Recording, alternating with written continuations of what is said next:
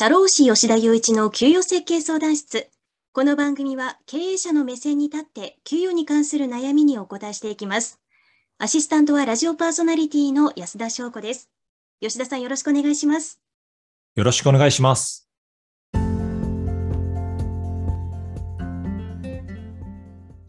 リスナーさんからの質問です。以前の放送で人が人を評価するのは難しいとおっしゃっていましたが、実際世の中にある会社で評価者の人たちはどうやって公平な評価になるようにしているのでしょうかと。これ難しそうですが吉田さんいかがでしょうか？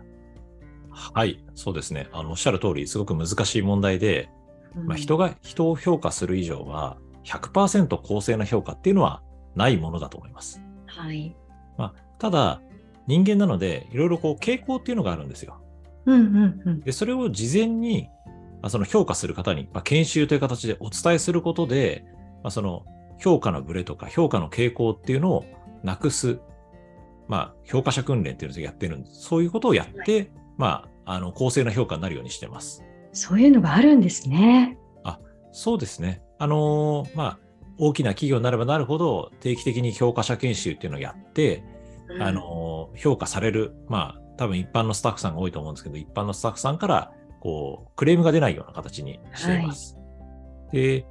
いろんな、この、まあ、評価、この評価の偏りというのは評価バイアスっていうんですけど、まあ、たくさんあるんですけれども、はい、本日ご紹介したいのは3つで、まず1つ目がピークエンドの法則。はい、で、2つ目が中央化傾向。で、最後が対比誤差についてお伝えします。まあ、はい、はい。まあ、意識すれば必ず防げるっていうわけじゃないんですけれども、まあ、それぞれ3つ知っておいた方が良いかなと思います。なるほど。その評価をするにあたって、こう気をつけるべきポイントが3つあると。3つなんか聞いたことない言葉がね、ありましたので、ちょっと1つずつ吉田さんに教えていただきたいと思います。1つ目がピークエンドの法則。これは一体どういったものなんでしょうか？はい。まあ、ある出来事を経験した際に、まあ、人間っていうのはその感情がピーク、まあ、最高潮の時の話と、その出来事の最後の話というのを元に、まあ、その全体を判断する傾向があるそうなんですね。はい、まあ、例えばサッカーの試合があったとしたら、決勝点を上げた瞬間とか、最後 PK 外した瞬間とか、まあ、そういうのってすごくこう、うん、記憶に残ると思うんですよ。確かに。はいまあ、それと同じで、組織における評価でも、例えばなんでしょうかね、期末にすごくいい成績を上げた社員だったら、そこの成績に引っ張られて、あの、評価してしまう。まあ、仮にその人が、それまですごくひどい成績だったとしても、最後にすごくいい成績を出せば高評価になるし、逆に、機種にいい成績を出して、また同じような形で、あの、あんまり良くない状態だったとすると、多分その人ってあんまり評価されないと思うんですよ。うん。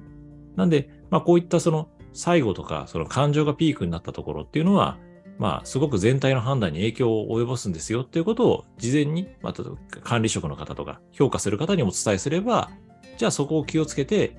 平等に評価していきましょうっていうことができるんですね。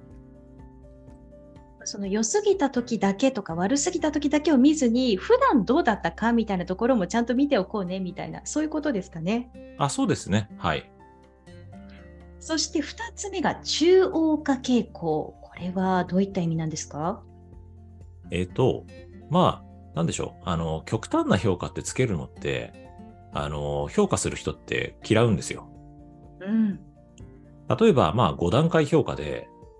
5ってつける。まあ、そのいい方はいいですけど、まあ、1ってつけるのってものすごい辛いわけですね。やりたくない。やりますね。はい。うん、なんで1なんですかとか聞かれたときに、あなたはこうこうこうだから1ですって説明しなきゃいけないかもしれないし、はい。まあ、あのー、単純に上司としてはやっぱり、まあ本音を言えば部下から好かれたいとか、部下から人気のある人でありたいと思うのが人情ですから、はい。まあそうなると、まあ、極端な評価っていうのはつけづらくなってくるわけです。なんで、まあ、例えば5段階評価だったら、3段階、中央の3がすごく増えてしまったりすると。はい、はい、はい。なんで、まあ、そうすると、こう、誰がいい、いい評価で、誰が悪い評価なのかっていうのがあまりわからなくて、人事評価をやってる意味がなくなってきてしまううんとも言えるわけです。はい。はい。まあ、そうですね。なんで、あの、いろいろお客様に合わせてですけれども、まあ私がお勧めしているのは、その真ん中がない評価制度。ええ難しい。はい。まあ、5段階評価だと真ん中の3が出てきちゃうじゃないですか。はい。で、4段階にすれば、まあ、あの真ん中がないから、いいか悪いかどちらかになるわけです。はいはい。まあ、そういうふうにして、そのこの中央化傾向、まあもちろんその研修で教えるっていうのは重要なんですけど、それ以外にもその仕組みとして、その中央化にならないような評価の、あの、ランクにすれば、まあこれ避けられるんじゃないのかなと思ってます。なんか今お話聞いてて、もうすごく今まで3に逃げてきたな、来ていた人生だったなっていうのをすごく感じたんですけど、これ日本人的な思考なのかもしれないですね。こう白黒つけづらいというか。あそうですね。まあ多分ほとんどの管理職が3に逃げてると思うんで、はい。まあ、ただ、それだとじゃあ評価制度をなんでやってるんですかって話になるし、まあ評価された側も3じゃあ普通なんだで終わっちゃうので、まあ、フィードバックとか、まあその本人の成長っていう観点からも、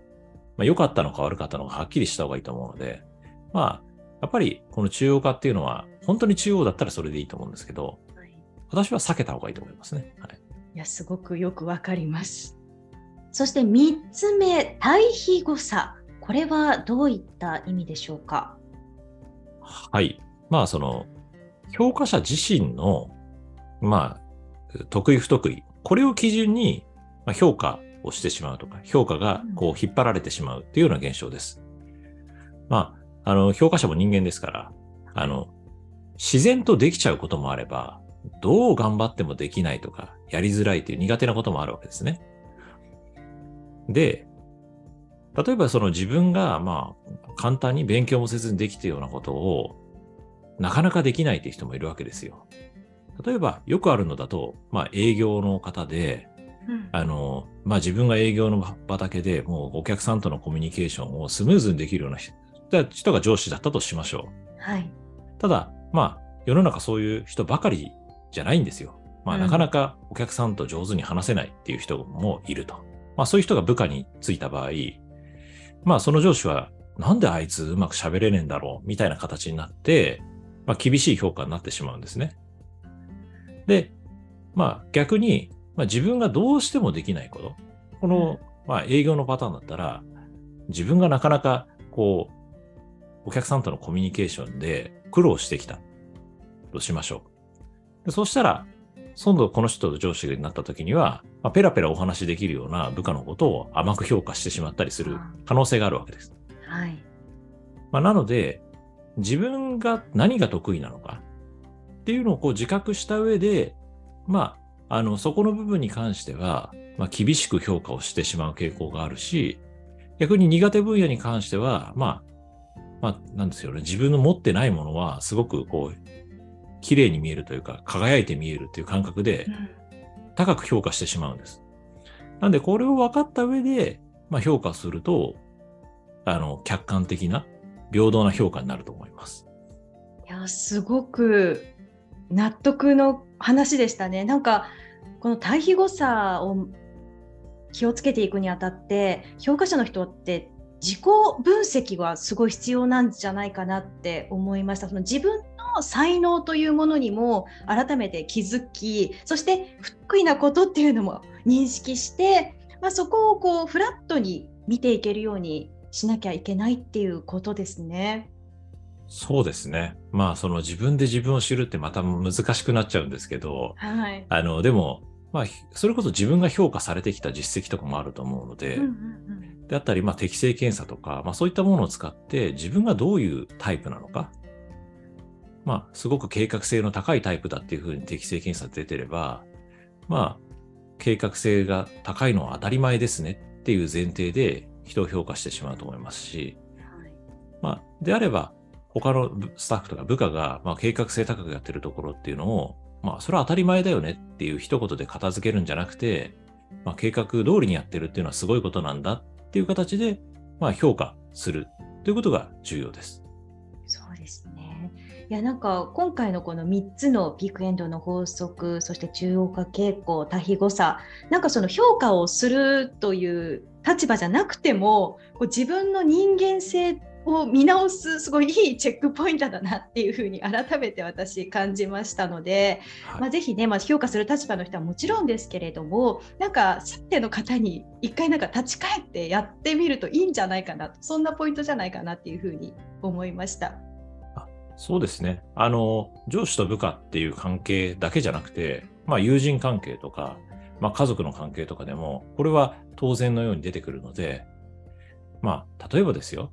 まあ私がすごい部屋きれいに片付けてるからといって、まあ家族が片付けてないのをイラッとした時あったとするじゃないですか。それはちょっと自己反省して、片付けられない人もいるんだなっていうふうにこう優しくなるのが、まあこういう使い方なのかな、対比誤差の使い方なのかなと思います。今の吉田さんの本当のお話なんでしょうかね、はい、それはちょっと言えないですね。いやなんかもしかしたら私と似てるのかななんて思ったんですけれども、はい、ぜひ今日のお話3つのポイントを皆さんも気をつけてみてください。え今回は評価バイアスについてお話を伺いしました。ありがとうございました。はい、ありがとうございました。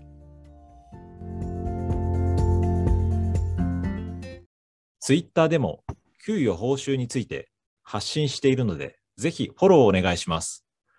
質問や感想もお待ちしております。DM も開放しているので、周りに言えない相談があれば、お気軽に吉田までご相談ください。社労士吉田雄一の給与設計相談室。メインパーソナリティは、社会保険労務士法人ワンハート代表の吉田雄一さん。アシスタントは、フリーアナウンサー、ラジオパーソナリティの安田翔子でお送りしました。次回の放送もどうぞお楽しみに。